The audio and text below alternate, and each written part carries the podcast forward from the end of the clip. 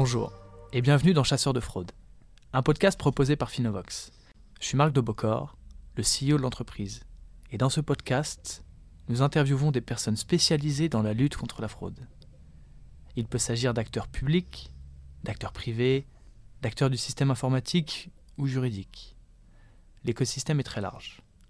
Ensemble, nous essayons de comprendre au travers de ces épisodes de qui cet écosystème est composé et quelles en sont ses caractéristiques. Avec nos invités, nous dressons également un état des lieux de la fraude en France et nous nous interrogeons sur les prochains défis et les challenges du milieu. Aujourd'hui, je reçois Anthony Jabre, directeur médical et maîtrise de la sinistralité chez Malakoff Humanis. Bonjour Anthony. Bonjour. Est-ce que tu peux te présenter en quelques mots, s'il te plaît? Eh bien, je m'appelle Anthony Jabre, j'ai 37 ans et je travaille depuis presque 10 ans maintenant chez Malakoff Humanis. Je suis en charge de la maîtrise de la sinistralité et du médical, c'est-à-dire en gros toutes les actions qui vont permettre de contenir la charge de sinistre, donc de maîtriser la charge de sinistre au bénéfice des contrats d'assurance. Il faut savoir que Malakoff Humanis est un groupe de protection sociale paritaire et mutualiste et que mon champ d'activité est surtout la santé et la prévoyance. Comment tu t'es retrouvé à travailler dans la fraude? Tu avais fait ça avant ou... Alors j'ai préparé avant de venir ici, j'ai écouté les précédents podcasts et, et euh, j'ai vu que Maxime de Biès, c'était un peu une histoire familiale. Eh bien, ce n'est pas mon cas. ce n'est pas mon cas parce que je pense que comme beaucoup déjà, euh, euh, je suis rentré dans l'assurance un peu par hasard.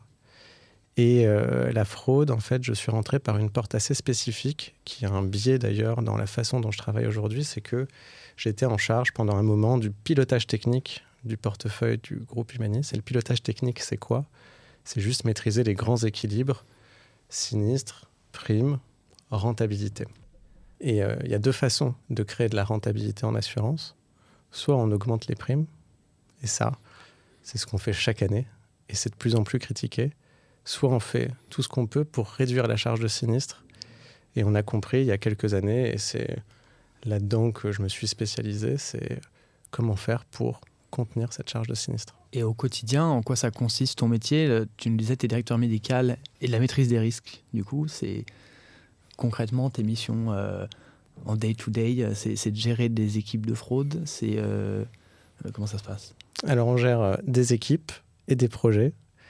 Les équipes, c'est fraude prévoyance, fraude santé, contrôle médical, sélection médicale, recouvrement, recours contre tiers, c'est à peu près ça.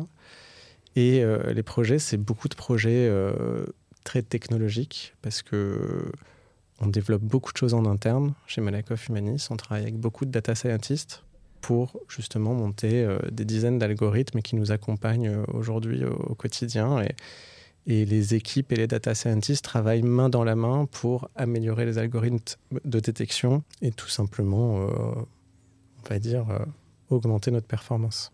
C'est un peu comme les banques quand vous êtes devenu hyper technologique et maintenant tout est informatisé ou c'est quoi la répartition? C'est pas vraiment comme ça. Je pense plutôt que la partie humaine est encore très forte. D'ailleurs, j'ai la conviction que dans les métiers de la lutte contre la fraude, euh, l'humain reste quand même au centre du métier parce que c'est une matière qui est très mouvante. Ce qui est le plus important, je pense, c'est de comprendre le scénario et pas forcément d'analyser des données euh, au hasard pour chercher des atypies sans, but et sans direction.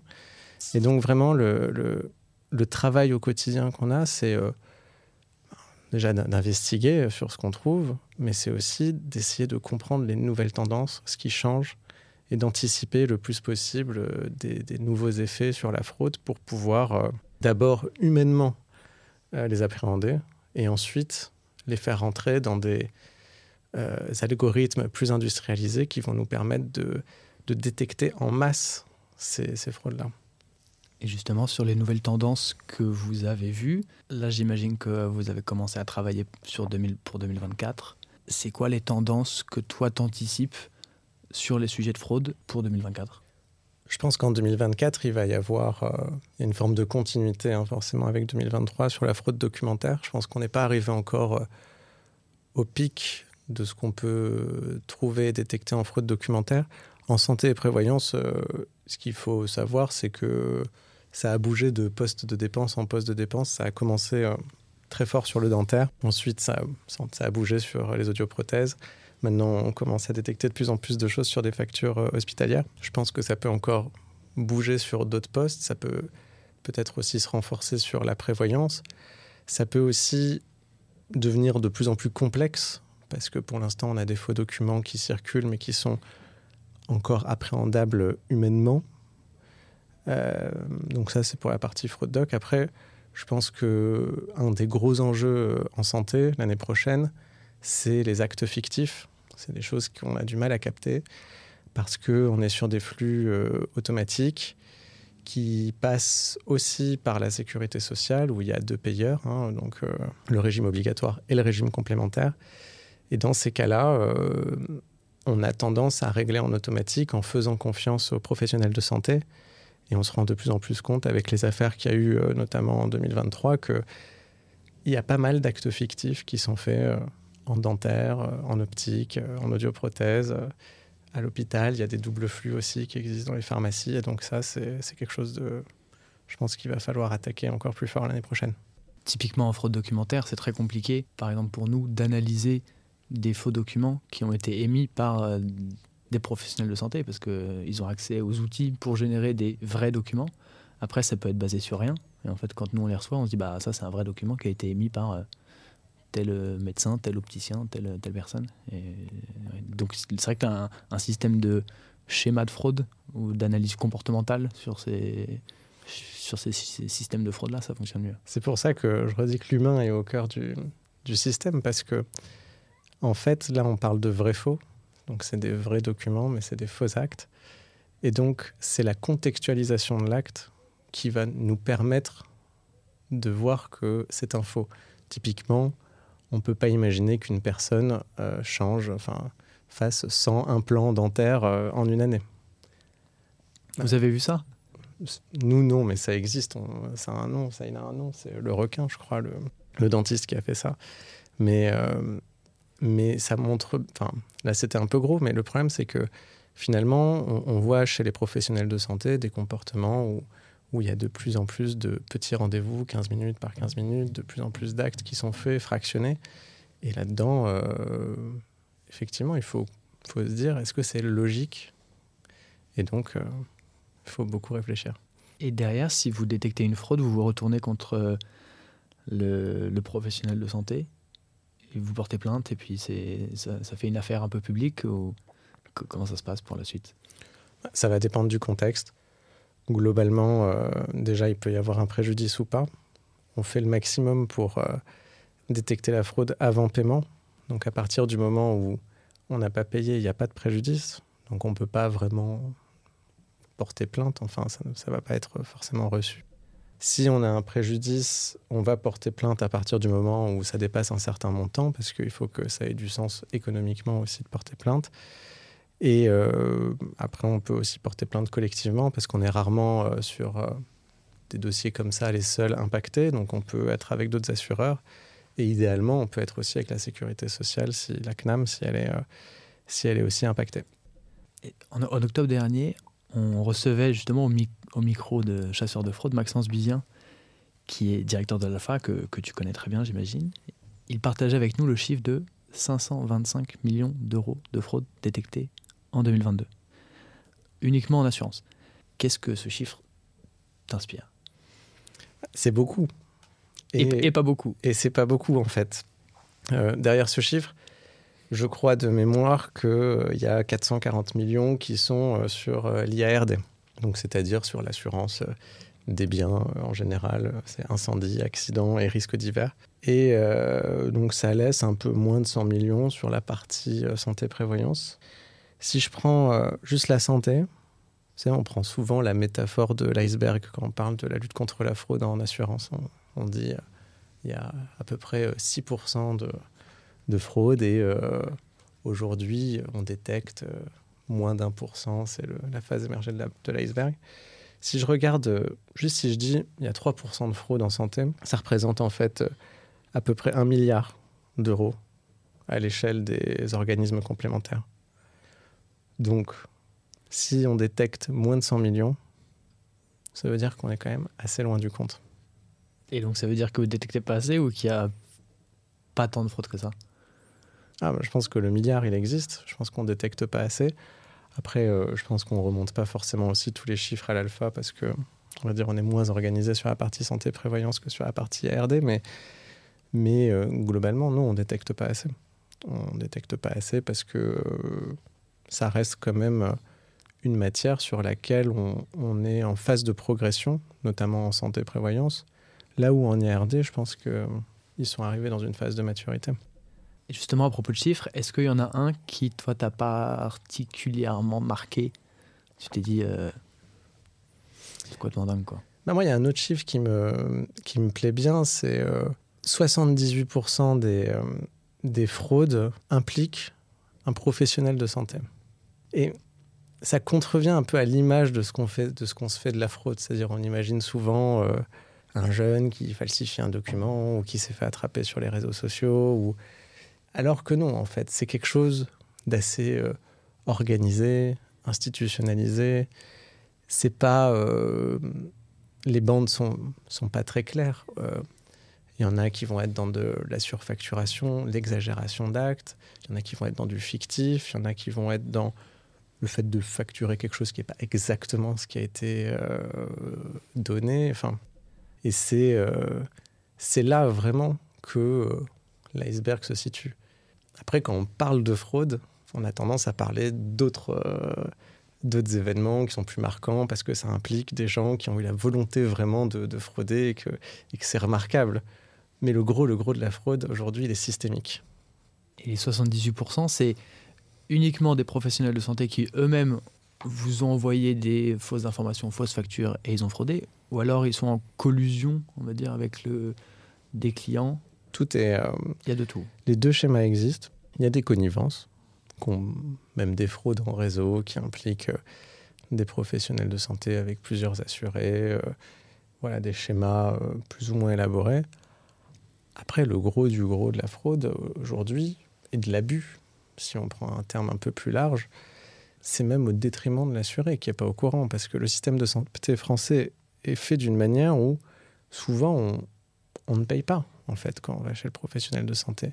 On ne paye pas parce que ça va être pris en charge avec la carte vitale ou on ne paye pas parce que ça va être pris en charge par le tiers payant, euh, qui est en fait euh, le régime complémentaire. Et donc, l'assuré, à partir du moment où il ne paye pas, finalement, euh, que c'est coûté 50 euros ou 500 euros, ben déjà, on ne va pas lui dire. Est-ce que derrière, il va aller vérifier? Et s'il vérifie, est-ce qu'il va se dire, bon, il faut absolument que j'appelle mon assureur? C'est là-dedans que le plus gros aujourd'hui se passe en santé. J'ai déjà vu des fraudes où euh, mon kiné, par exemple, me dit euh, Bon, bah, je te mets 20 séances et puis je te facture 20 séances, mais en fait, derrière, toi, tu vas rien payer. Et en fait, j'en ai fait 15 et puis il y en a deux où je suis pas allé, et puis à la fin, j'en ai fait 13 et, euh, et puis il doit la facturer 20, quoi. Il s'appelle comment? Justement, vous, bah, qu'est-ce que vous avez mis en place chez Malakoff? C'est quand même des schémas qui sont. enfin, en IRD, il y a beaucoup d'acteurs. Puis c'est exactement les mêmes schémas à l'étranger. Je pense que vous, vous avez spécificité de santé qui est du coup forcément plus spécifique. Et en plus, c'est quand même un, modèle euh, très français. Donc vous devez forcément être très innovant dans ce que vous mettez en place. Et qu'est-ce que vous, vous avez mis en place en interne ou en externe pour euh, globalement lutter contre euh, la fraude? Alors, on, a mis en place plusieurs solutions data. Ce qui est intéressant, c'est déjà de comprendre la mécanique des flux en, santé et prévoyance parce que en fait c'est pas si simple que ça on peut passer par le tiers payant on peut passer par des flux que nous on appelle des flux manuels c'est-à-dire directement tu envoies ta facture à ton assureur tu peux passer par ce qu'on appelle dans le métier des flux Noémie c'est-à-dire que ça passe par la carte vitale et puis la sécurité sociale, elle, va nous informer qu'elle a remboursé et donc on doit intervenir en tant que complémentaire. C'est pas vraiment exactement avec la carte de tiers payant qu'on connaît. Et donc, en fait, quand on regarde tous ces flux, le plus dur, déjà, c'est de savoir où est-ce que tu mets ta solution data. Parce qu'il faut être au, bon endroit, en fait, pour capter tout ça. Et donc, euh, nous, aujourd'hui, on, a des, on a des produits data sur l'optique, sur l'audio, sur le dentaire. On est présent sur le tiers payant, les flux Noémie, les flux manuels. Et on a aussi des solutions en prévoyance, beaucoup sur l'arrêt de travail. Et plus largement, on a développé une solution de fraude documentaire qui sert à, tous les postes que j'ai cités avant. Et on a aussi, pardon, on a, des trucs euh, qui sont assez forts aussi sur euh, tout le domaine hospitalier et pharmacie en lien avec euh, les ALD, parce que ça aussi c'est un autre sujet. Il y a beaucoup de choses qui ne sont pas de la fraude, mais, mais qui, on va dire, on est amené à payer des choses qu'on ne devrait pas, parce que c'est à la sécurité sociale de le prendre en charge. Et, et comme les assurés comprennent pas forcément aussi quels sont leurs droits, les parcours de soins ne sont pas évidents. C'est compliqué. En fait, voilà, il y a on, a pas mal de solutions qui nous permettent en fait de reconstituer des parcours de soins pour pouvoir être sûr que ce qu'on prend en charge est bien ce qu'on doit prendre en charge et pour aussi accompagner nos assurés dans, dans leur parcours en fait. Tout ce que vous avez mis en place, ça vous a permis d'économiser de l'argent, mais ça a permis aussi à l'État d'économiser beaucoup d'argent parce que j'imagine que quand tu bloques un fraudeur, il y a une partie de la fraude qui va être payée par la, la Sécu derrière, non? Oui, ça va dépendre des postes de dépenses. En optique, par exemple, euh, qui est un endroit où on capte beaucoup de choses, la part de la sécurité sociale est extrêmement faible. Sur des lunettes, c'est quelques euros. Donc euh, ça ne va pas forcément euh, être des grandes économies. Après, sur l'audio, effectivement, il y a un partage qui est un peu différent. sur le dentaire, on se fait beaucoup attaquer sur des actes qui ne sont pas remboursés par la sécurité sociale, justement, parce que c'est que de la facturation, en fait. Donc il y a moins de contrôles qui vont se faire à différentes étapes. Et donc, euh, donc oui, ça va dépendre des schémas. Après, là où euh, ça, ça, peut avoir un gros impact, et on en parle très peu, c'est la prévoyance, avec un phénomène qui est de plus en plus fort sur les, arrêts de travail, sur les, les, faux arrêts de travail, en fait. Et, ça... Vous collaborez ensemble, du coup, ou c'est assez euh, séparé? Aujourd'hui, on peut faire beaucoup mieux avec la CNAM en santé en prévoyance. Quand on détecte quelque chose euh, on le signale euh, systématiquement à la CNAM. L'inverse n'est euh, pas forcément toujours vrai. Ça arrive souvent quand la CNAM dévoile des affaires où il détecte pour des millions d'euros de fraude que tous les acteurs de la place en assurance la prennent par la presse en fait. Mais c'est rarement des professionnels de santé qu'on n'avait pas dans le viseur non plus. Mais aujourd'hui, il y a beaucoup à faire en fait. Euh, il, est, clair qu'il faut qu'on coopère beaucoup mieux avec la CNAM, tous les, acteurs de, l'assurance. Je pense qu'il faut qu'on se mette d'accord déjà sur euh, certaines données qu'il serait intéressant de partager pour euh, lutter plus efficacement contre la fraude. Les uns et les autres, ils ont des objectifs très forts. Hein. La CNAM, ils doivent quand même détecter 500 millions d'euros d'ici 2026. Donc, Par an ou en... Pas, oui, en récurrent. En récurrent, et euh, donc, il y a un certain nombre de données qu'on doit partager. Il y a euh, des modes de coopération qu'on doit mettre en place, c'est-à-dire aujourd'hui, euh, les assureurs se sont organisés notamment avec l'Alpha pour avoir une messagerie, s'échanger sur des, assurés qui auraient ouvert ou souscrit plusieurs contrats à la fois. Donc ça, on arrive à, coopérer sur ces cas-là.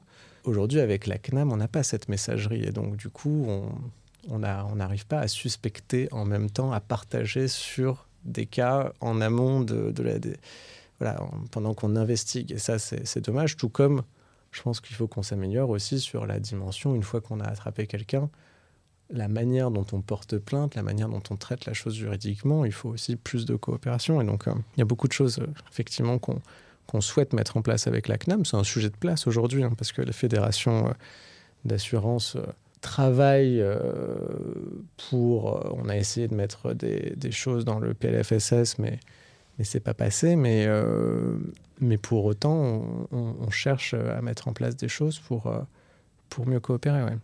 Sur la partie justement mutualisation des données avec les, les autres acteurs, c'est vrai que ça semble pertinent. je connais moins bien évidemment ton métier, mais ça semble pertinent que vous puissiez partager des informations que ah bah, telle personne a envoyé telle facture, envoyé telle information ah ben on s'est retrouvé avec une euh, triple mobilisation de la même euh, facture créance et donc c'est pas normal. Et pourquoi est-ce que, enfin déjà est-ce qu'il y a des choses qui se font? Et si ça se fait pas, parce que je crois pas que ça existe, euh, pourquoi est-ce que ça, ça ne peut pas se mettre en place Alors il y a des choses qui se font. Il y a le, comme je disais, des messageries où on va pouvoir, lorsqu'on détecte quelque chose qui est avéré, de pouvoir se le, se le passer. Parce que ça sort du RGPD, vu que c'est considéré comme une fraude, donc tu peux en parler ou? C'est euh, encore, enfin comment dire, on est dans une phase de suspicion et de suspicion pardon, et donc euh, on peut euh, effectivement partager sur sur des cas isolés. Après, partager des bases de données, c'est beaucoup plus compliqué et je pense qu'il ne faut pas se voiler la face sur ce qui est l'avenir de l'intelligence artificielle notamment dans notre métier de lutte contre la fraude. Je pense qu'on a eu une phase de découverte, où on a beaucoup créé, euh, beaucoup innové, beaucoup inventé. On a tous euh, créé des algorithmes. Il y a aussi des, des, startups de place qui ont créé euh, leurs algos, etc. L'enjeu de demain, je pense que, hélas, enfin pas hélas, c'est même une bonne chose, c'est ces algorithmes, il va falloir les mettre sous contrôle il va falloir les auditer, il va falloir s'assurer qu'ils euh, sont bien responsables en fait, euh, qu'ils ne sont pas euh, trop discriminants. Et donc déjà, je me dis moi, l'enjeu pour chaque assureur maintenant, c'est d'être sûr que sa solution, les solutions qu'il a mis en place, respectent bien un cahier des charges qui est en train d'arriver en plus via l'Europe sur les algorithmes et leur usage. Donc demain, imaginez partager des bases de données plus larges et faire tourner des choses dessus euh, en coopération, ça me paraît une étape encore plus lointaine en fait. J'avais travaillé euh, il y a quelques années sur un projet comme ça en banque où on avait, euh, nous, développé un système de chiffrement de données interbancaires qui permettait de comparer des informations entre les banques, et notamment dans les demandes d'affacturage. Donc, deux sociétés de facturage ont reçu la même demande de, financement ou deux sociétés de crédit ont reçu exactement la même demande de crédit adossée à, la même, au même salaire ou à la même maison. Et, euh, donc techniquement, nous, on avait tout développé, mais on n'a jamais réussi à le vendre. Parce qu'en fait, on allait voir un acteur qui nous dit Bah oui, moi je suis d'accord, mais euh, faut que tous les autres acteurs y viennent. Alors, un autre acteur te dit Ouais, moi je suis d'accord aussi, mais bon, il faut que. Et à la fin, euh, à réunir, dans notre cas, c'était les banques, mais réunir toutes les banques autour de la table qui sont quand même en concurrence, même si sur les métiers d'antifraude, euh, il y, a des guillemets, mais qui sont quand même en concurrence. On n'a jamais réussi. C'est pareil en assurance. Hein. C'est pareil. Donc même si c'est chiffré, même si, si, toi, moi je viens de voir, je te dis voilà, euh, on va créer une base de données qui va partager euh, certaines informations, ça vous paraît trop, trop compliqué à mettre en place. Quoi. Je pense, oui. Pour revenir un peu sur ce que vous avez fait chez Malakoff, vous avez décidé d'internaliser une partie de vos process de fraude. Pourquoi vous avez fait euh, spécialement ce, choix-là? Il y, a, plusieurs raisons. Euh, la première raison, elle est, euh, comme je disais, liée à la complexité des flux, des systèmes d'information, sachant qu'en plus, on est le résultat de multiples fusions avec des systèmes d'information compliqués. Donc, il y, a, il y a eu cette envie de faire par nous-mêmes, déjà. On va dire, c'est un peu l'ADN du groupe. La, deuxième raison, elle est purement économique, c'est que le make or buy, on le fait systématiquement avant de se lancer dans quelque chose. Mais c'est vrai qu'à moyen terme, long terme, on se rend souvent compte qu'on a intérêt à faire par nous-mêmes. Parce que comme je le disais, on est sur euh, souvent de la création de, solutions qui vont traiter des, sujets qui sont propres euh, à nos garanties, propres à nos clients. Et donc, euh, on est souvent les mieux placés pour. Il y a beaucoup de développement à faire. Il n'y a, il a pas vraiment souvent de plug and play, euh, vraiment, qu'on peut, voilà, qui, ferait que ça serait pas coûteux. Et donc, à moyen terme, long terme, c'est plus rentable de développer par nous-mêmes que de se mettre dans des coûts de licence récurrents. Ouais. Puis, il n'y a pas un plus gros Malakoff Humanis qui a déjà mis en place des choses que tu as juste à copier et, et, à reprendre la même entreprise qui a développé la même chose parce que vous êtes assez précurseur dans ce que vous faites et que au final c'est encore on, en parlait tout à l'heure mais c'est assez français tu peux pas non plus t'inspirer de forcément d'autres pays. Mm.